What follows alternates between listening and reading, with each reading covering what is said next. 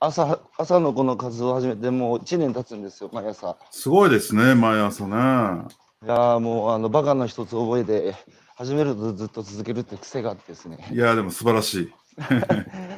えー、改めましておはようございます。ありがとうございます。はい、えー、2021年の、えー、6月26日土曜日、えー、今朝のゲストは、えー、農林中央銀行特別参与、えー、一般社団法人アグベンチャーラボの代表理事、荻野幸喜さんをお招きしてお話を伺っていきたいと思います。はい、よろしくお願いします。荻野さんよろしくお願いします。よろしくお願いします。えー、荻野さんと出会ったのはちょうど、えー、今週ですね。今週げ月曜日でしたっけ、僕。月曜日ですね。はい、月曜日。はい、月曜日に出会って、その場で、あの、えーお誘いをして、朝の対談ラジオに出てくれということで、えー、快くご快諾いただいてありがとうございました。こちらこそです。はい。あの、農林中金の、農林中金の特別参与って、これ、偉いですよね。いや、偉くないです。対して。あの、あれなんですよ。はい。はい。えーえー3月まで執行役員、イノベーション担当の執行役員でして、はい。それを辞めて、なんかでもお前いろいろ関われっていうことで、はいえー無理やり名前が特別参与となってるんですけど、そんな感じです。あの、ずっとしし基本農中に入ってシステム畑にいらっしゃった？そうですね、半分強ぐらいですね、あのシステム関係、デジタル関係ですね。なんかご経歴見ると農中に、えー入った後、えーあそこ行ってますよね、えーベえーシリコンバレー。あ、あのー留、留学ですね。シリコンバレーの大学に留学してたんですね。あれは留学ですか？そうです、はい。あのーなんですはい。はい。当時もうああの IT、えーバブルっていうか IT 革命の真っ只中、それともその前夜ですか？えっとですね、ちょうどいあの一回ドットコムバブルが、はいはいはい。えーわーっと盛り上がった時にお前行けって言われて、えー行ったらちょうど向こうで弾けた、弾けたって感じですね。大変な時に行かれたんですいね。やそうちょうどそんな頃です。まだアマゾンが本と CD ぐらいしか売ってない頃ですね。えー、そんな時代か。そうです、そうですね。それは志願されて行ったんじゃなくて、荻野お前行ってこいって言われて指名されて行ったんですか？あの、普通留学生って手を挙げて、あの、選抜されていくんですけど、僕の場合は、そういう IT とかデジタルとかっていうところだったんで、うんまあ、あの、お前行ってこいっていう感じで、えー言われていきましたですね。じゃあ農林中央銀行としてもこれからは IT だから、えーまずちょっと行ってどんなものか見てこいっていう感じだったんですかね？そうですね。あの、どどどちらかといえばそういう感じだと思います。どうでしたそのドットコムバブルでこれから IT だっつう時にシリコンバレー行ったらバブルが弾けてまさに歌方の 歌方の夢じゃないですけどねえ、あのどどんな感じだったんですか当時？いや、でもね、やっぱり、あの、今ほどじゃないですけど、要は今の基盤となるような、本当にそのデジタルプレイヤーが出始めてた頃なんで、例えば、うんあの、し株の取引がオンラインはいがメジャーになってきてたりとか、さっき言ったように、アマゾンが活躍したりとか、グーグルがいろんなサービス始めたりとかっていう時だったんで、うんもう少し刺激的でしたけどね。ああのーまだ活気が、ばば IT バブル弾けたとはいえ、活気はありましたですね。でそこからあれ留学されたの何年でしたっけ？1900えっ、と、2000年ぐらいですね。あ2000年ちょうど。はい。ちょうど2000年。はい。でそこからまさに四半世紀あのずっとまあ、ね、シリコンバレーから始まって、えー世の中世界が IT 革命で大きく変わっていくところを、まさにあね当事者として見ていらっしゃったと思うんですけどやっぱ覚醒の感ありますか？当時当時おいくつでした？あのシリコンバレー行った時。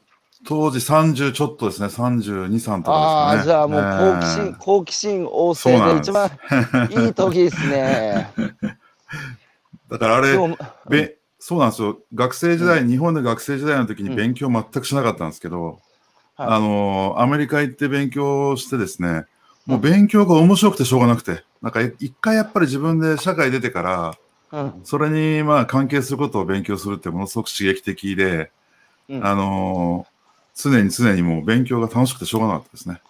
えーそういう状態にいかに学生時代にさせるかが教育の、いや、あの、本当使命なん本当そうだと思います。本当そうだと思いますね。一度ね、社会出てから学校行くと一番いいと思いますけどね。なるほど。えー勉強したいって思ったら教育の勝利ですよね。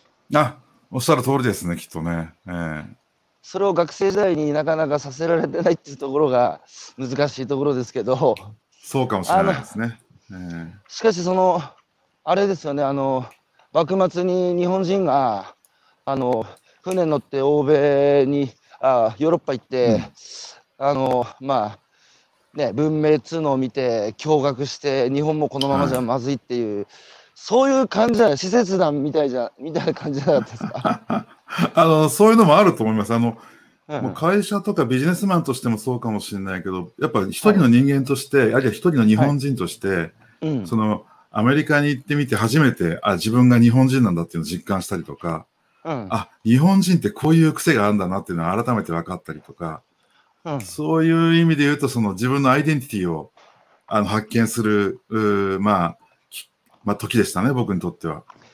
しかもあれですよね、日本もその IT って言われ始めてた時でしょうけれども、当時シリコンバレーっていうのはもう世界の猛者が集まって、みんなで good practice だとか課題を共有して底上げするんだって熱気にあふれてる一番熱いホットなところだったんじゃないですか？あのね、その通りですね。だから、ちょうど今、日本で起業家がも、ま、盛り上がってる、あの、高橋さんみたいな、あの、起業家が盛り上がってるっていう、まあ、多分、シリコンバレー、本当今、あうん今じゃない、その当時ですね。もう、すでにみんなチャレンジして起業する人たちがたくさんいましたからね。じゃあ29歳の荻野青年も相当刺激を受けた。あ、そうですね。僕はし、あの、さすがに起業しようとは思わなかったですけど。これでその日本人としてのアイデンティティだとかこう、えーすごく当時その感じたっていうのはそのに当時29歳の荻野さんはシリコンバレーで何感じたんですか？いやー、なんですかね。やっぱり日本人、今その当時は日本人として、うん保守的だなって思ったのかもしれないですけど、今思うとひょっとしたら、うん。その起業家とその大企業の職員の、なんていうんですかね、あの、はい。保守的、チャレンジ精神の足りなさみたいのを、ひょっとしたらそういうふうに感じたのかもしれないですね。だからやっぱり僕ら、うん。はい。どうぞどうぞ。やっぱりそういう意味で言うと、僕もうん。農林中金に入って J グループの職員でいて、うん。こう、なんていうんですか、ちっちゃい箱に閉じこもってるっていうのはあったのかもしれないですね。えでもそれがやがてねあの関係者に直談判して口説いてこのアングベンチャーラボっていうのを作るっていうかなんかねこう言っちゃあれですけど道中さんの中でもこう異端児っていうかあのねベンチャースピリッツ持ってか会社の中でねそう新しいことを起こすってことにつながってるんですかね。いや、それはあると思いますね。あのーえー年取ってからになっちゃいましたけど、時間かかったけど、僕もやっぱり今チャレンジしてるというかですね、うんあの、うん。そういう意味で言うと、えーもう30年着ていたスーツ、もうほとんど着ませんし、今、おあのーチャ、チャレンジしてる感じがありますよ。えー。それでも先輩あの僕も、はい。40今46ですけど、はい、えっ、と、今のポケットマルシェは41ぐらいで起業してるんですよね。はい、はい、ほんで、いろんなビジネスピッチコンテスト出るじゃないですか。はい。はい。そうすると、周りはみんな20代で T シャツ着て、なんか、あの、前夜祭とかで交流会すると、もうみんな横文字で何食べてるかちんぷんかんぷんっていう、こう、なるほど。おじさん起業家なので、ちょっと気遅れするところはあるんですけど、まあでもね、き起業に早いも遅いもないし、あのよしと、おじさんももう一踏ん張り頑張るぞっていう気でいたんですけど、また荻野先輩のような方に出会って、俺ももっと頑張んなきゃいけないなっていう気になってますよ。ありがとうございます。いや、でも、社長、高橋さんは結構若い頃からいろんなチャレンジされてるじゃないですか。まあそうです、選挙も起業するようなもんですからね。そうそうそうそう。うん。だからまあ、チャレンジャーですよ、きっと。しかし、あの荻野さん、そのね、こう、こう50 50今50代ですよね。55ですね。うん、で、はい50代になって新しくこうあの背負うものが増えてってなかなかね僕は若い人にいいんですよ若い時は失敗するのがあ失敗できるのが特権でだってやり直せるし背負ってるものも少ないからね、だけど年取るとそれは家族もできるわいろんなし、ね、関係性しがらみもあってなかなかチャレンジできなくなるじゃないですか。はい。そういうのを振り切って、よく50代でそう勝負しましたね。まあ、あの食うのは相変わらず、まあ、農林中金っていう、まあ、なんていうんですか、うん。後ろ盾があるからい困らないんですけれども、うん。えーただやっぱり相当、先ほど高橋さんおっしゃったように、僕は異端児ですし、うん。多分ね、そのアイデンティティは多分ずっとあったんだと思うんですね。で、それを今、ちょうど時代にマッチしたんで、お前好きなようにやれって言ってくれる、その関係者っていうかですね、そういう人たちがいるからできてるんだと思いますけどね。いや、外出て会社員辞めて起業するっていうのも大変ですけど、それよりも、その企業カルチャーの中で、新しいことを追っ始めるっていうのも相当なエネルギーだと思うんですよね。そうですよ。僕結構だから変な、変な目で見られたりすることあのありましたし、今でもきっと。そうでしょ？ええはい。そうでしょ？う。だから、あの、卵の殻っつうのは、外からね、えー僕らみたいなのがピーチクパーチクいって、つついでもなかなかひびが入らないけど、中からこうする、ね、人たちが出てきて、まあ、あの、えー勝海舟じゃ、まあ、勝海舟みたいな人ですね。そう、あの、おっしゃる通りですね。なんかやっぱり中から変えなきゃっていう気持ちもあるんで、うんちょっと恥ずかしくても頑張ります。いやー、すごい、もう本当、リスペクトしました。そのこ僕もね、やっぱね、40半ばになって、なんかこう、あのベンチャーとかちょっとこう恥ずかしさもやっぱ出てきたんですよ、この年になるとね。はい。だけど、そんなことね、あの今の一次産業というか、地方の疲弊を見るにつけ、そんな自分の羞恥心なんてどうでもいいと思って、あのやってるので、中から中と外からね、つついで卵の殻にひびを入れたいと思うんですが、あのそのシリコンバレーで僕は行ったことないんですけど、その当時やっぱり世界中から集まってきたこう、えーもう目のギラギラした若い人たちがやっぱ最初にやったのは、そのやっぱグッドク good practice とあと課題を共有してみんなで底上げするっていう意識であの情報シェアして頑張ってたって話でそれがやがてねあの、えーシリコンバレー作っていったわけですけどその話聞いた時に僕その真逆の、真逆の世界が日本の一次産業だと思ったんですよ。ああ、なるほど。で僕東北ですけどねそうん、はいはい。農村と漁村農家と漁師っていうのは全部技術も囲ってほはい。ら企業企業秘密だっつって隣の浜には教え教えないとか言ってやってるじゃないですか。そういうもんなんですか？あそういうもんなんですね。そうです。東北はやっぱそうでしたよ、うん。でそれもわかるけどそれもわかるけどここまでね一次産業がやっぱり、えー疲弊して元気がなくなってる時にやっぱ他の二次三次産業にね対してやっぱ一次産業が存在感を示していくためにもどうん。まさにシリコンバレー状態にしなきゃいけないっていうかやっぱいい技術だとか知恵とかねみんなで共有してでいいものは取り込んでいこうっていうのとは真逆の世界だなこの人たちと思って、うん。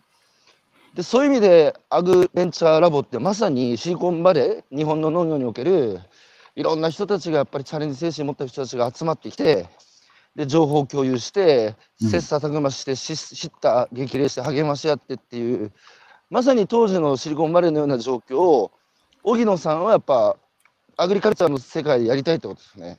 あ、あの、その通りですね。あの、僕ら直接農業というわけにはいかないんですけども、うんやっぱりその農業を変えていく、あるいはさ支えていくっていうために、えー例えばそういう起業家の人たちがいろんなものをやると。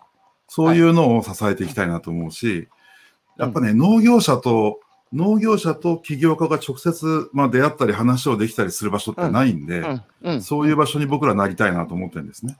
うん。うん。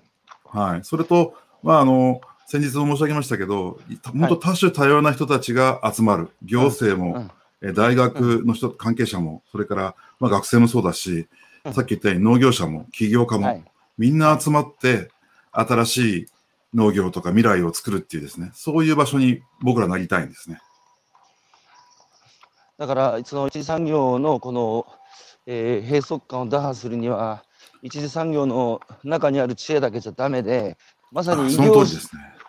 異業種のいろんな視点を一次産業にいかに取り込むかが大事なんだけど、はい。だけど普通に農業やってたらやっぱり異業種の人に会う機会だったり起業家に会う機会ってもうほぼないですよね普通に生きていやーそ、そうだと思いますね。えー特にない人たちだと思う接点がないからはい。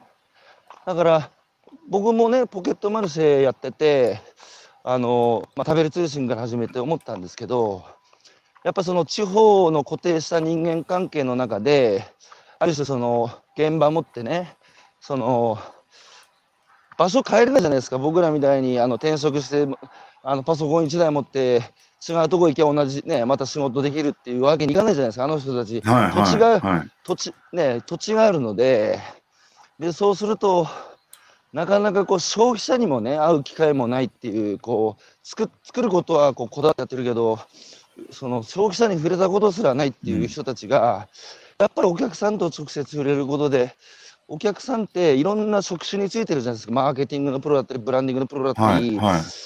でその人たちがお客さんででいろんな会話になってってすごいこうエンパワーされていく生産者が。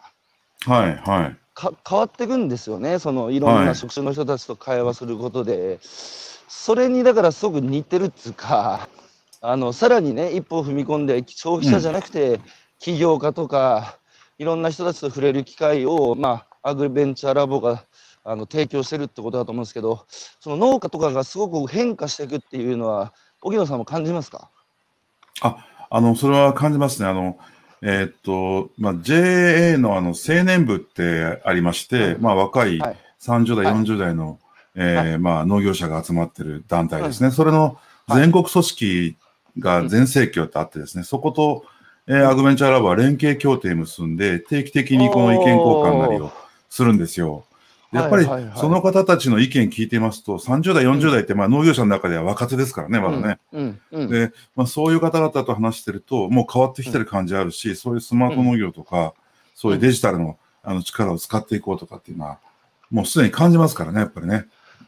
だから、そういう意味で言うと変わってきてるんだなっていう感じはしますし、そういう人たちに向けて、例えば新しいサービスとか新しいプロダクトを紹介すると、やっぱりものすごく興味を持って聞いていただけるので、うんまあ、あの、僕はこういうの続けていけば変わっていくんじゃないかなと思いますね。なるほど。はい。あのその全盛期をね30代40代の若手の農業者の全国組織ですけどその荻野さんがその農林中央金庫ある種その直接の農家じゃなくてその農家を、えーその金融含めいろいろな、えーその周り周辺部で支えるっていう立場でずっとこう日本の農業を見てきててちょっと聞きたいんで、聞きたいんですけど。はい。今時この時代親と一緒に同じ仕事するってなかなかないじゃないですか。あ、確かにそうですね。うん。で当然だって僕だって全然違う仕事を親としてるけどたまに帰ったって結局親からするといつまでも僕は子供だからその子供扱いされてで生きてきた時代も違うから考え違って価値観も違うから酒飲むと結構すぐぶつかるんですよね。ああ。でもそれがそれがあの人たちは日常で。はい。でなかなかだって今ね一国の首相を30代の女性が務めたり僕らの会社だって今20代の取締役でねどんどんやっぱり若い人たちの意見も取り入れようっていうので普通はやるんですけどなかなか農家の場合、その親っていう漬物石みたいなのがどっとこう 上にあって新しいことやろうとするとやっぱ親から否定されてそこで苦しんでる若い農家さんたくさん僕見てきたんですけど。なるほど、なるほど。それ、こうやっぱ荻野さん、この代替わりっていうか、ここはやっぱ農業業の難しいところですよね。そうですね。その通りだと思いますね。えーだから、あれじゃないですか、その、えー代替わりも大事なんですけど、僕もっと言うとですね、うん。えーっと、全くう実家が農家じゃないんだけど、うん。農業をやりたいとか、はいえー農業をビジネスとして就職したいとかっていう、うんまあ、人たちが農業できるような世の中にしないといけないなと思うんですよね。ああの、つまり、うん土地持ってないけど農業やりたい。はいで始められるような、そういう環境を作らないと、うん。あの、いけないかなと思いますけどね。つまり農業も漁業もある種その門戸を広げるっていうかなんか一部その一部のこうねあの生まれながらに与えられた条件が整ってる人が雲の上でやってる特別な仕事になってるじゃないですか。あそうなんですよ。はい、その通り。だからここをそのある種門戸を開放して農業漁業も開国しなきゃいけないってことですよね。うん。あそのおっしゃる通りです。あの、息子が継がなかったら耕作放棄地になるなんていうのはちょっとね、なんとかしたいなと思いますけどね。本当そう僕もそう思いますわ。あのそれでアグレアグベンチャーラボなんですけど僕先日ねあの本当恥ずかしながら、い、ろいろ聞いてたんですけど正確にあこういうことやってるんだっつうのを、ね、現場に行って荻野さんにご案内いただきながらあの聞いてよく理解したんですけどはい。ちょっと改めてあの、えーこれアーカイブにも残って聞いてる人はまだアグレベンチャーラボを知らない方もいらっしゃるので改めてそのアグベンチャーラボっていうのはどういうラボなのか、えー、荻野さんの荻野さんの口からご説明いただいてもよろしいですか？はい。ありがとうございます。あの、アグベンチャーラボですね、ちょうど2年前に立ち上げました。で、はい。えっ、と、設立、あの、一般社団法人の形になってまして、一般社団法人アグベンチャーラボなんですけれども、設立母体は、えー全農や農林中金をはじめとする、えーまあ、J グループの全国組織8個あるんですけれども、これはあの、はい。病院のグループとか新聞社とうん。か出版社とか、あとは旅行会社、保険会社、まあ、あるわけですけども、あの、8つの団体が集まって作りましたので、ある意味、え J グループ全体で作ったイノベーションラボということでございます。それで、あの、まあ、J グループなんで、えーまあ、もともと持ってる使命って農業と食とうん、それからあ地域の暮らし、この周りにある社会課題解決をする、えースタートアップ企業、ベンチャー企業を、このアグベンチャーラボが支援しますよっていう、そういう組織ですね。うん。だから直接なんか、ダイレクトにお金を儲かるっていうビジネスをしてるわけじゃないんですけれども、うんやっぱりその J グループが持っている使命を果たすために、うんあの、スタートアップ支援をすることによって、社会課題を解決していきましょうっていう、そういう、あの、お趣旨の組織です。であれですよね、えーこれまで2回一昨年と去年とあのスタートアップアクセラがレタ。はい。けびっくりしましたけどこんなに応募してくるんだと思うぐらいああ、そうですよね。増えてますよね。1回目が何,、えー何社でしたっけ？190ぐらいですね。いや、びっくりですよ。うん190のアクセラレーターが応募してきて、で、何社が選ばれたんですっけ？えっ、と、7社ですね。190分の7ですね。7社最初は。はい。で、その最初の1年目の7社のこう分野の区分なんですけど、どういう7社が選ばれたんですか、えそうやっぱり農業関係、あの、えっ、と、アグリテック系と農業のあの、えー労働力系の話が多かったのと、一社、はいえー水産ですね。えーうんマグロの養殖関係が一社ありましたけど、うんまあそんな感じ。じです。あと、フィンテックが一社ですかね。じゃあ、1年目はこう完全にやっぱり一次産業に寄ってた？寄ってましたですね、結構。うんはい。で、それがコロナで去年は何社の応募で何社が通ったんですか？去年はちょっと減って163で、うん、えっ、と、当選したのが8社ですかね。8社。はい。はい。で、やっぱりうこれも、はいうんここはあまりなくて、あの、むしろ農業系が多くなって、まあ、あの、ロボットとかです、ドローンとか、あはいのその関係の農業系がの色がちょっと濃くなってうんました、2回目はですね。2回目。はい。はい。で、今年3回目ですか？はい。今年ちょうど3回目で、今選抜が終わりまして、あの、アクセラ期間中に入ってます。うん。で、今年は200、220ぐらいですかね、応募があって、まあ、過去最多ですね。増えてる、すごいな。ねえコロナにもかかわらず増えてうん嬉しいなと思ってますけどね。うん。はい。で、内容は内どうはいうんそうなんですよ。領域もですね、だいぶ広、むしろ広がってきまして、うん。あのーの農業中心だったのが、例えば地方創生関係っぽいやつが多かったりとかですね。あのそれとか、あとは、そのヘルステックみたいな、うんあの、うん健康寄りのやつとか、うんえそんなものがあったりとか、あとはフィンテック、あのもありますし、あとは高齢化社会に対応したようなあサービスとかもあって、結構あの幅広くなってきました。はい、エイジングテックですね。あのそれはこう好ましいことですね。あ我々にとってものすごくあのウェルカムなことですね。はい。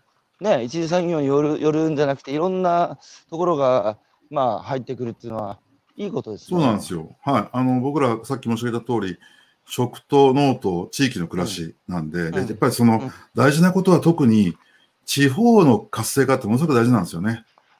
おっしゃる通りです。はい。地方が衰退すると、農業も衰退し、自給率も下がって、何にもいいことないですから。なので、いやー、えー本はい当そうですわ。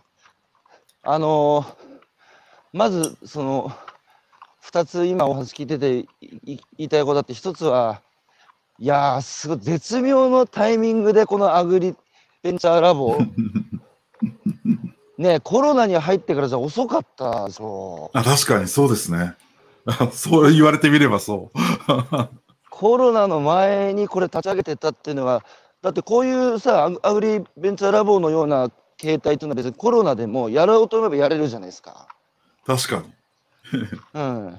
それこ、それをコロナの前に立ち上げてたっていうのが絶妙なタイミングだったなと思うんですよね。これ1年遅れてたら多分延期してたでしょうね、きっとね。そうでしょう、そうでしょ うう。ん。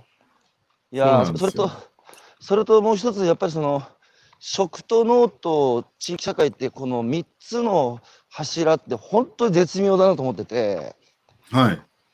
で、やっぱり今までこう一次産業をすると、その今のスマート農業も陥りがちなんですけど、やっぱ生産に寄りすぎてるっていうか、なるほど。で、うん、もちろんさあの生産性を上げていくっていうのはまだまだやれることあるのでで、まあ、今担い手不足の問題もあるのでそれやんなきゃいけないのは分かるんですよ。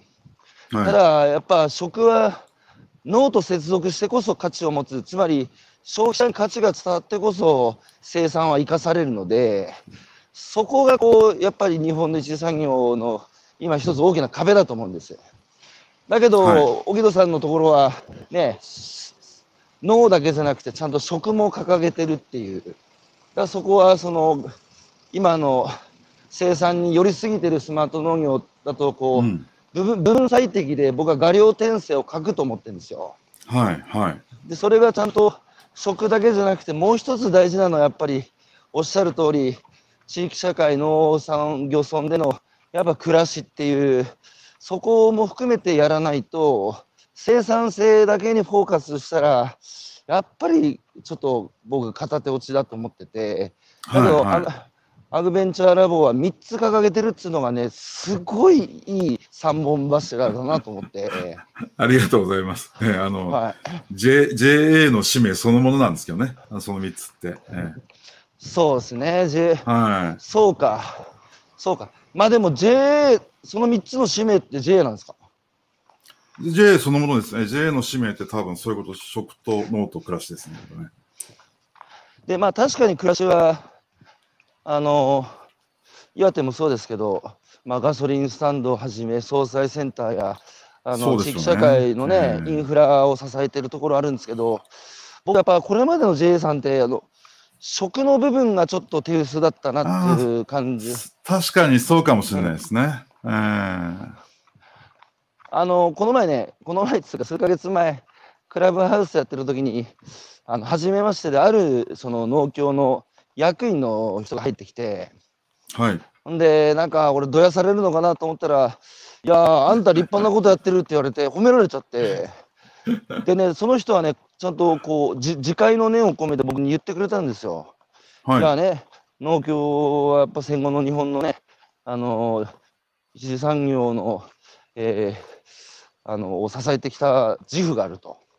はい。だけど、唯一し、唯一良くなかった失敗は、やっぱ農家にね、あんたら作ってるだけでいいと、あとは全部任せろと言って、うん。やっぱりね、せ生産と消費を完全にこう結果として切り分けてしまったことが、やっぱりこう、その問題だった、つまりこう消費者の中で食べ物の価値が下がってしまっていると、うんそれはやっぱり生産がどういうことかっていうことからね、離れすぎてしまった消費者はと。で、それを確うん、結果としてね、当時はその、やっぱり戦後の貧困脱却時代から量産して、少しでもね、コモディティ化して、国民が腹いっぱいになって働いて高度経済成長を実現するのにや一定の役割を果たしたんですけど、結果としてその生産と消費の分断っていうのは、うんこれから農協も大きな問題意識持ってやんなきゃいけないって、その役員の方言ってたんですけど、うん。だそういう意味で3本柱のうち、やっぱ、食は農協さんちょっと手薄だったなと思うんですね。そうですね。えーんあのーまあ、なんですよ。だから生産者っていう言葉がずっと生産だけやってちゃ多分ダメだっていういやー、世の中に多分なってるんですよね、きっとね。えー本当です。いえーやななので、その、だから生産者と消費者って分ける世の中も変えたくて、うん、そうなんですよ。はい。生産者も消費者に寄っていかなきゃいけないし、消費者も生産者に寄っていかなきゃいけないし、うん。で、生産消費者っていう言葉があって、あの、はいトフラ、トフラーっていう人が第三の波っていう本の中で、はいはいはいはいはプロシューマーっていうが、プロデューサーとコンシューマーか。い。へえ、えー、あ、そうなんですね。へえ。ポケマルの中でもいるんですよ、その、ただ買ってうまいだけじゃなくて、やっぱりその買って美味しかったらね、その人のこう商品の価値を自分の周りに、うん。あのもうまさに、えーインフルエンサーのように広げたり、はいはいしたりはい。あるいはその生産者にマーケティング、ブランディングを間接的に、まあ、そのアドバイスしたり、そのいろんな形で、その6次産業っていうのを生産者一人でやるんじゃなくて、その生産者の価値を認めた消費者が、あの関わっていく。それってもう生産消費者っていうか、ただの消費者じゃないので、なるほど、なるほど。そういう人がね、どんどんあのポケマルの中でもあの増えてるんですよ。あ、そうですか。ははい、はい。いや、なのでそういうのやっぱ大事だと思います。その、例えば、日本で言うと、その、古い形で言うと、その、うん。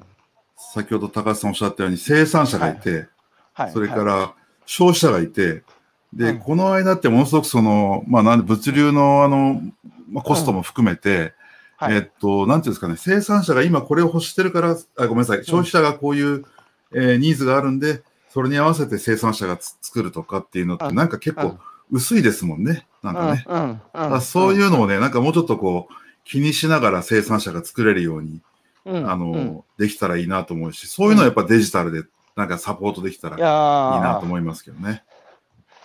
デジタルもだし、うなん、かこう、面白おかしく、僕らみたいな、その、えー、なんだ、新新興のこう、生産と消費を直接つなぐ食品 EC と、はいそ。の全農さん、農協さんが、こうある種こう二項対立のように面白おかしくメディアに取り上げられることあるんですけど、全然その二元論にすんなと。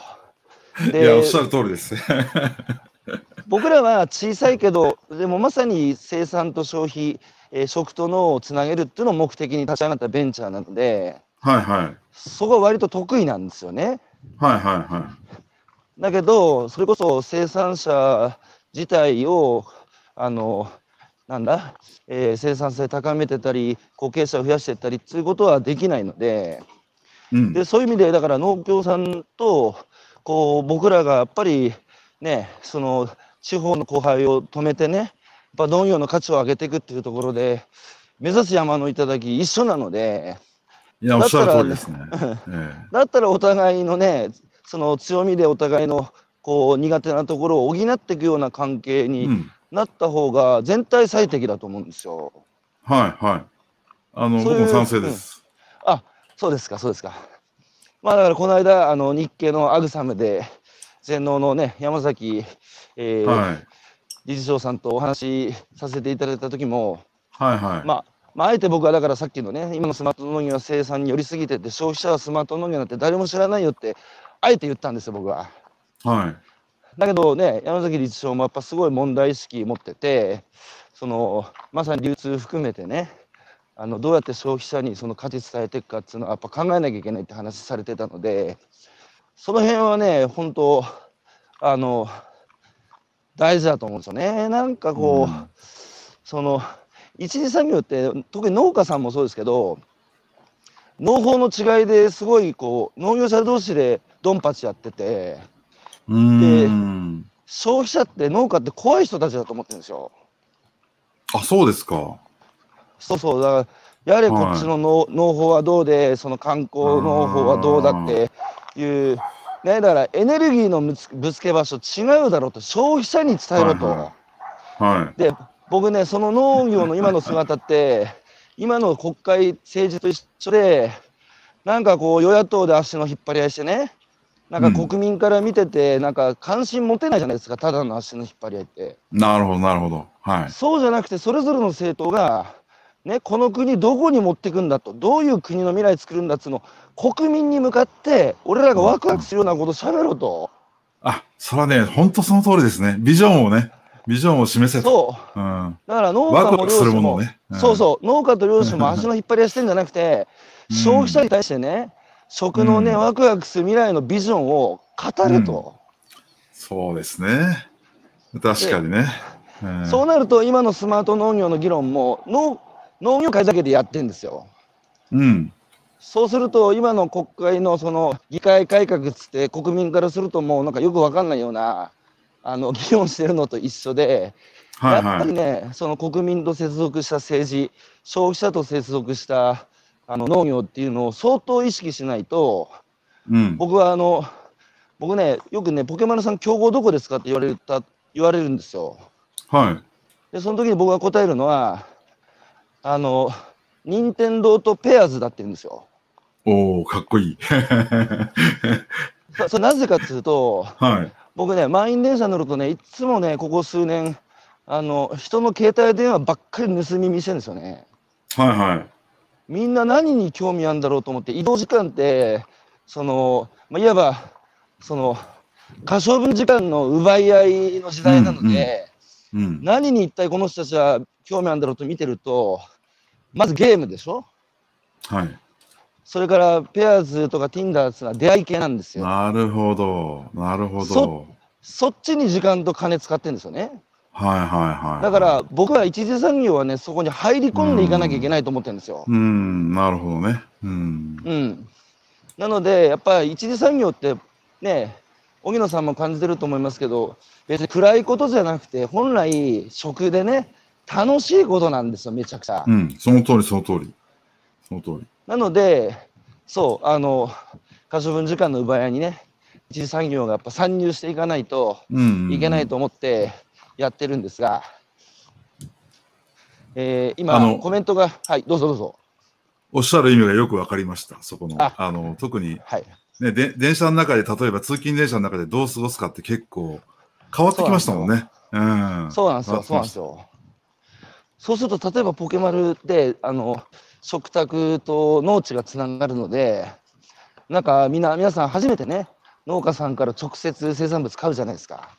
はい。そうすそうすると、なんか、ピコーンって、こう、通知、連絡が来て、例えば今日ね、届くことになってたトマトと玉ねぎの農家さんのところに、夜、イノシシが来て全部食い散らかされて、うん。うん。発送するはずだったのが発送できなくなったなんて連絡がね、来ると、その 出勤途中のお母さんが、うわーっつって、今日息子にね、大好きなあのトマトのあのパスタ作ってあげる予定だったのにって、あの家族の LINE チャットで、うんなんか農家さん、イノシシ全部食われてみたいよって、今日夜作れないわなんて連絡が行くと、息子は、え、マジでイノシシみたいな。なんだ、じゃあもう今日家家で食うのやめるかなみたいな、こういわば、そのマンネリ化していくね、食卓の中に、その会話の糸口を与えるんですよ、こう直販って。あ新しいココミュニケーションね。新しいコミュニケーション。そうそうそうそうそうそう。うんやっぱり会話って糸口が大事でずっと一緒に暮らしてると、なかなかねこうマンネリ化してきてテレビだけ見てるみたいな。だけどこの、はい食の面白いところはそのやっぱり生産現場ではすごいいろんなそのリアルないろんな出来事が起きててもう消費社会を圧倒するこう物語が毎日あるんですよね。そこに僕らも触れながらねあの日々のこう食卓をもう少し豊かにしていくってことは十分できることだと思うんですよ。そうですね。ええ。それをね僕ね実はあの、あれですよ、あの、コロナで、あの、感じたことの一つは、今はい。おっしゃられたようなことで、はいえーっと、まあ、緊急事態宣言、まあ、あの、去年初めてこう出たときに、はい。はい。家族、家族、うち家族3人なんですけど、うん息子と3人ずっとうちにいて、3食一緒にご飯食べてたんですよね。おうなんかね改めて幸せ感があってね。うん。うん。あの、あ、食って大事だなって、今度逆に、あの、言うと、うん友達とか職場の人たちとお酒飲んだりとか行けなくなって、うん。そういう寂しさもあったりしてね。うん。だから本当にやっぱり人のつながりとかコミュニケーションとうん。食っていうのは、うんあの、切っても切れないもんだなっていうふうに思いましたですね。実感した、コロコロナで。いやー、うんそうですか。うん。だからね、コミュニケーション、うんうん。食は、つまり最大のコミュニケーションツールだってことですね。いや、本当そう思いますね。うんえそういえば、荻野さん、コロナの前に世の中ではい叫ばれてたのは、時短、時短って言ってね、その忙しい現代社会の中で、まあ、時短っていうと、主に食事を指されてたんですよ。えはいほんはい。で、やっぱり忙しいから食事が狙い撃ちされて、できるだけ簡易なね、もので済ませるっていう、まあ、しょうがないですけど、毎日参加やんなきゃいけないからね。はい。だけど、おっしゃる通りコロナでステイホームで、まあ毎日家いる中で少しでもなんか家で楽しいことってなると、割とその、それまでないがしろにしてきた食に目を向けて、うん。で、家族でコミュニケーションしながら、あの、もう一回ご飯料理して食べるっていう機会が増えて、そうすると家族関係も変わりますか？いや、変わると思いますね。あのー、仲良くなる？と、コミュニケはい、僕は、あの、よ、すごく良かったです。なんか、日頃やらない、こう、テラスに、あの、テーブル出しあて、外でご飯食べようかとかね、なんかそういうことが起きたりとか、あとは3食、あの、奥さんがご飯作ると、うん奥さんの機嫌が悪くなってくるんで、僕が、じゃあ洗い物だけでもし しようかって言って、日頃やらない、そういうね、ことをやってみたりして、なんか新しい、えー家族の、なんていうの、形が、こうなんか出てきた感じで、良かったですね。そう、それはやっぱすごいいい話ですね。あの、今、うんグローバル、グローバルトップイシューの一つが、やっぱウェルビーイング、あの幸福の問題じゃないですか。はい。で、ウェルビーイングを提唱しているペンシルベニア大学の先生は、ウェルビーイングの前提は良質な人間関係であるって言ってるんですよね。うん。うん。で、ところがやっぱ忙しいと結局、人間関係って時間で育むものじゃないですか。はい、はい。だけど忙しいともう損得でこうどんどん人間関係が希薄になってってそのやっぱ良質な人間関係から遠ざかってたと思うんですよ。はい。そういう意味でもう一回ねコロナで時間手にして料理して食事に少し手間かけるようになるとそうそう、そうなんです。ねあの良質な人間関係うん幸せと食の関係っていうのはすごく深いですよね。いやいや深いんですよそこをやりたいんですよ。でそう考えると農家の仕事ってすごくて。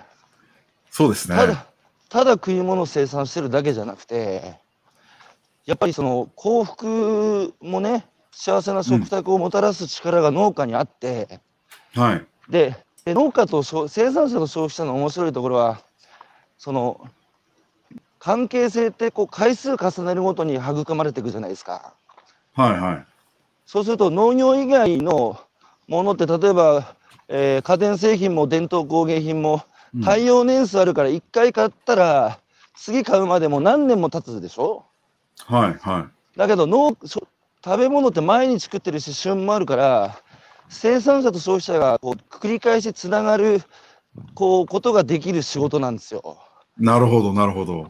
そうすると生産者と消費者がこう、本当あんたたち親戚かっつうような関係性になってって、うんうんうん。そうですね。うん。そう食べ物以外の会話になってお互いの身に降りかかったねその悲しいことや喜びを分かち合うような関係になっていくんですよなるほど。だからすごいんですよ一次産業の仕事は。うん。さてコメントが入ってます、えーい石川の、石川県の農家の西田さん。石川県は宇宙人農業と呼ばれる、えー規格外の農家が多くてそれらの方々は皆アグリファンド石川、えー通称なんだこれ、えー借金友の会出身。アグリファンドは補助金ではなく借金である、えー農家になろうがスタートのきっかけです、石川県は耕作面積が全国下から3番目産直として超弱く、個人が出るしかなかったというのがあるのかも。守りから攻めは、えー危機感から、えー、ゆでガエル怖いですね。えーうん。はい、えー、その他、えー、佐野さん、荻野さん、えー、あ、小倉、小倉系お。俺ら言われます、言われますか？初めて言われました。なんか村上龍って言われたことありますけどね。あ、村上龍さん、こういう雰囲気、うんカンブリア宮殿出た出ましたけど、こういう雰囲気でしたね、それは。そうですか。顔が似てるって言われますね。さて、あの、えっ、と、愛知県のどこ出身でしたっけ？愛知県の春日井市ってあの名古屋の北側にある市なんですけどね。そこはどんな、あの、うーん農業もやってるところですか？農業もあります。あの、えっ、とね、農業も、あの、どっちかというと、まあ、名古屋のベッドタウンですけど、もともとは農業があって、水田もありますし、うん。あとは、あの、あれですね、えっ、と、果樹。果樹があります。桃とか。はい。荻野さんの、その、ご両親だとかご親戚に農家さんっていうのはいらっしゃったんですか？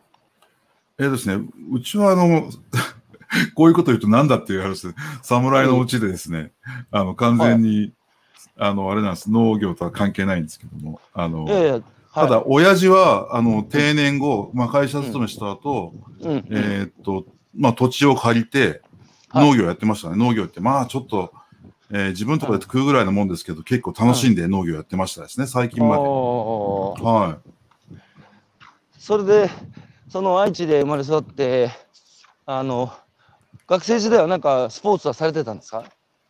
僕はもともと野球です。あ、ガチではい野球青年。えーっとですね、ただ、途中で中学3年の時に、うん。人体、膝の靭帯を切っちゃって、もうそれ以降はもうガチではいけなかったですね。なるほど。じゃあ中学校まで野球はポジションはどこだったんですか、ポジションもともとピッチャーか内野ですね。あ、なんか肩良さそうですもんね。あ農林中期に中入ってからあの野球部で結構活躍しましたけどね。あ、農中に草野球あるんですか？あの草野球チームあるんですよ、農農林中ええそうですか。期。はい。それであの、同志社は学部は何学部ですか？僕は小学部です。小学部。はい。で、当時、その、まだあれですよね、日本が元気だった時じゃないですか、あの就職活動される時は。もうバブルです、バブル。バブル時代ですね、就職活動。売り手市場でどこでも行けた感じでした。で、そんな時に、うんあまりね、そのご家族にも農家がいなかったって話ですけど、そのみんな、ね、イケイケどんどんの時代で、金融だ、やれ、商社だ、ね、って言ってる時代に、農地を選んだっていう、その理由に興味があってですね。あの、あれです、ちょうど僕だから、僕の時代、金融がすごく良かったんで、証券会社とか銀行とかですね、はい。あとはまああるいははい。商社とか、はい。そのあたりがまあ調子良かったんで、そういうとこ回ってたんですけど、うん、どこ行ってもなんか同じなんですよ。例えば銀行のパンフレットを見たあら、ー。ニューヨークだ、ロンドンだとかって写真が出てきて、あでそしたら、こう農林中金のそのパンフレットを見たら、うん牛、牧場ですね。漁港、はい水田とかっていうのが出てきてて、あで、あ、この会社、この組織は、えー社会にとって、まあなんかうん存在意義がちゃんとあるなと思ってですね。うん、うん、で、もうそれで、僕はもうそれはかっこいいと思っちゃったんで、うん。それで J グループ選んだですね、農林中期に入ったっていう感じですね。ちょっとやっぱ変ですよね。いや変な人だと思いますけどね。でもやっぱりね、そういう心意気みたいなのって必要じゃないですか、なんか。大事ですよ。でもふうん。普通は、そのやっぱそのご時世ですから、海外のね、ニューヨークだ、ロンドンだって、うんあのウォール・ストリートだっていう時代だから、みんなやっぱそっちに行くじゃないですか。はいはい、はい。その時に、その時にそうじゃない、あえてこう、なんつうか、日本のね、食を支えて、これも大事だなっつうところに心意気で入っていくっつうのは、もう、僕大好きなパターンですね。そうですか。誰かがやんなきゃいけないわけですから。いや、その通りですね。やっぱりなんか背負ってないと仕事は面白くないような気がするんですよね。ああ、わかります。何のためにやる、つまり何のためにやるかって使命感ですよね。あそその通りですね。うんえで、農中に入られて、その後、荻野シリコンバレー行ってこいって言われて、シリコンバレーに行き、そうそう。えここでシステム畑で今度はデジタルの部署ができてそこの執行役員やっていよいよあの自分で一般社団でアグリベンチャーラボを立ち上げてって。なんか一本道ですね荻野さんのこう一本木の人方ですね。一途か。まあ、結果、結果的に言うとそういう感じですね。あの、ひ普通にあの、組織の人事で従って言ってるんですけど、あの、うん。結果として僕、いつもですね、なんか、うん。0から1っていうんですか、新しい、仕事を立ち上げることばっかりやってて、うんえーゼロトゥワン一一うんそう。で、1から10やるのはもっと頭のいい人いっぱいいるんで、えーっと、そういう人たちに任せりゃいいんですけど、0から1ってなかなかチャレンジ、みんなし、まあ保守的な会社だからしないから、多分僕みたいな人が似合うんだと思いますね。何言ってんですか？ゼロトゥワンが一番難しいんですよ。いやチャレンジできる人。そうそう1から N にするのはみんなやるんですよ。はい。だけど何もないところから1位を隠れた真実を見つけて0 to 1で無から有を生み出すっていうのはやっぱうん一番難しいし、一番面白いですよ。いや、僕からしてみたらそれが一番かっこいいと思うんですけどね。うん、なんかねやっぱ荻野さん言われませんか？あの若いって言われるでしょあ言わ言われますけどね。最近になって若い若いって言われるんで、まあ、はい。いやそれはねやっぱりす好きなことやってる人はやっぱ好きなことやってる人の顔してますもん荻野さん。そうですか。楽しんでやってますよ。えー今、確かに。一番楽しいかな、今が。であの自分の人生の舵をそのやっぱ自分で握るっていう人たちの顔っていうのはやっぱいろんな大変なことはありますけどやっぱいい顔して若いんですよね。でやっぱなかなか会社の中でそういうこう顔で働いてる方ってなかなかこうお目にかかれないっていうかまして農中さんとか全農さんともお付き合いしてますけどね50代でこんなはつらつとしてるあの 方に僕はちょっとええー、と思ってびっくりしてすごく興味を持ったんですけどありがとうございます。なかなかいないですよね異端児ですから、僕は。でも荻野さん今先進国ではい。大人たちに自分のやってる仕事に生きがいやりがい感じるかって聞いて、はいって答える人が一番少ない国が日本なんですよ。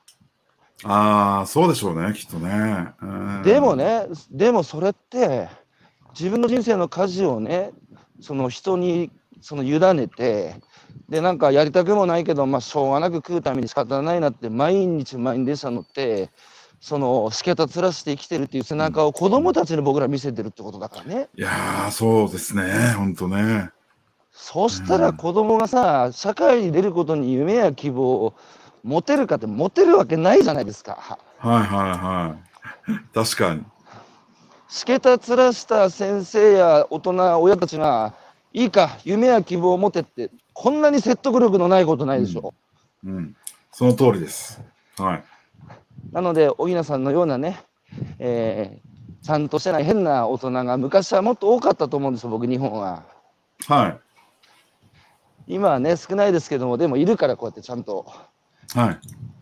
あのこれからちゃんとしてない大人同士で仲良くさせてくださいあの、こちらこそよろしくお願いします。あの、いつまでも僕は変な大人でいようかと思ってますんで。いやいやいやいやいや。えーまたさらにコメントが入ってますが、サービス業の視点で農業をするとビジネスチャンスがあると思ったのが農家になったきっかけです。このね、西田さんってもともとバーテンやってたんですよ。あ、そうなんですか。すごい。そえー今は農家は究極のサービス業だと思ってます。うーん、えーいや、いい視点ですね。うん。うん佐々木健さん、ポケマル×農協の話、ワクワクします。全国の生産者と全国の食べる、えー民の交流で生まれるつながりがポケマルの魅力。えー地元花巻の JA 産直のダースコは安くて新鮮な野菜が大人気ですが、このダースコで生産者の方とつながれる仕掛けがあれば、小さな地域の中でも生産者と消費者の距離が近づき、小さな地方が強くなるきっかけになると思ってます。ダースコかけてポケマルに行きたい。あいいですね。これつまりあれなんですよ地元の産直で鮮度のいい野菜を買っても結局その生産者とつながれないんですよ、その地元の人が。あ、そうなんですね。うん。んだからポケマルでは遠隔の生産者とつながれるんですけど、それをうん。多分この人は地場でもやりたい。えーうん地場で、地場の産直で買った野菜美味しかったら、うんね、そこに遠農に行ったり、えーその農家さんにごちそうさまって伝えたりって、ほそれを多分やりたいっていうことだと思うんですよね。なるほど、なるほど。そっか、なんか直接のコミュニケーションってやっぱりでも大事ですよね、なんかね。大事ですよ、うんやっぱり、うんいい声も悪い声も含めて、やっぱりダイレクトマーケティングなので、そうですよね。そうなんですよ、もうマーケティングの一丁目一番地はお客さん知ることだから、うん直接お客さんとやり取りするっていうのはね、非常に大事なんですよ。そうですね。うん。荻野さん、農中さんっていうのは、世界一の機関投資家ですよね。そういう感じですかね、はい。といくらぐらいのお金運用してるんでしたっけ？えっ、と、全体で言うと100兆円ぐらいで、あの、まあ、機関投資家としてやってるのは60兆ぐらいですかね。100兆円？100兆円もやってるの？100兆円の資金量があって、で、そのグローバルな、そのと、いわうんあの、し有価証券投資のマーケットで投資してるのが60兆ぐらいだと思います、確か。これなんかその普通のこう一般農家や国民からするとそのこう60兆もねあのまあ100兆のその世界一の機関投資家なんつうのはよく出てくる言葉ですけどそんなにこうね日本の農林中央金庫が巨大で力を持ってるのと日本の一次産業のこの疲弊ぶりのこの落差っつうかここなんか単純、単純にね、そこ結びつけられないですけど、もちろん。はい、はい。なんか普通の人からすると、なんでそんなにお金持って農長さんは世界に冠たる機関投資家なのに日本の一次産業こんな弱いんだって、単純に思ってる人たちいると思うんですよ。はい、はい。そこってどうせ、あうのんどう解釈する。農中、そう、農中がなんかすごく良くて、60兆とかって言ってるわけじゃなくて、結局、うん。それって JA から上がってきたお金をうん。運用して、で、うん。儲けて JA に返して、で、うん。まあその JA から組合員にまた還元するっていう、そういううん。ことなんで、あのーまあ農林中金が調子よくて、えー農業がダメっていうわけでもないんですけどね。ただ、うん。まあ言ったらですね、その金融のとこで、金融で儲けちゃって、うん。それでその JA が経営が良かった時代って、うんうん。えーだんだん過去のものになりつつあって、はい。えーまあそういう意味で言うと、もう金融じゃないところで、うん。えーちゃんと、まあ、なんていうんですか、やっていけるような JA にならないといけないし、まあ結局それが組合員の底上げになるっていうんですかね。あるいはうん。地域、地方のあのうん。活性化につながっていくってことだと思うので、うん。えーもうね、金融の時代じゃないと思いますけどね、一言で言うと。そうする主役はと。、うん。なるほど。そうすると、あの、農協さんも、地域の農協さんも、これからは、まあ、まさにポケマルのように、直接自分たちの地域の農家の価値をね、消費者に伝えて、その売るっていうところで、ちゃんと利益作っていかなきゃいけない時代だってそうそう、そうなんですよ。その通り。うんうん。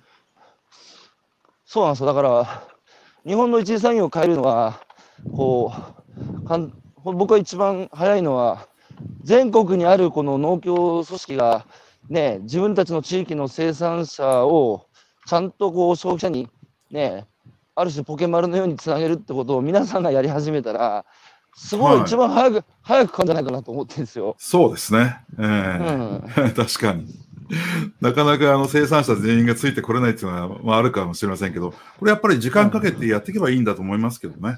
そうですね。あの、はいそのそそう思ってます。あの、それをこはいうじわじわ、じわじわ漢方のように、あのね、ポケマルや、ポケマルだけじゃないですけど、直販やってる生産者さんって、やっぱり意識が変わるので、はい。そうすると、その農協に所属してる農家さんも多いから、あの、例えばポケマルで去年一番売った人って、農協の市場出荷とポケマルの直販出荷と二刀流なんですよ。おー、はいはいはそうするとね、直販や消費者に直接つながると、考え方、意識が変わる、生産者が変わるので、そうするとね、農協さんが中からこう、漢方のように変わっていく。い。なるほどね。うん。うんなのでこうそうですね。うん。そうそう、そういう感情を目指してましたよ。うん。まあでも時間とともに変わっていくんじゃないですか、そういう感覚も。そうですね。まあ、うんただ問題は、あの、その時間があまり残されてないっていう危機感もやっぱりあって、ああ確かに確かに。うん。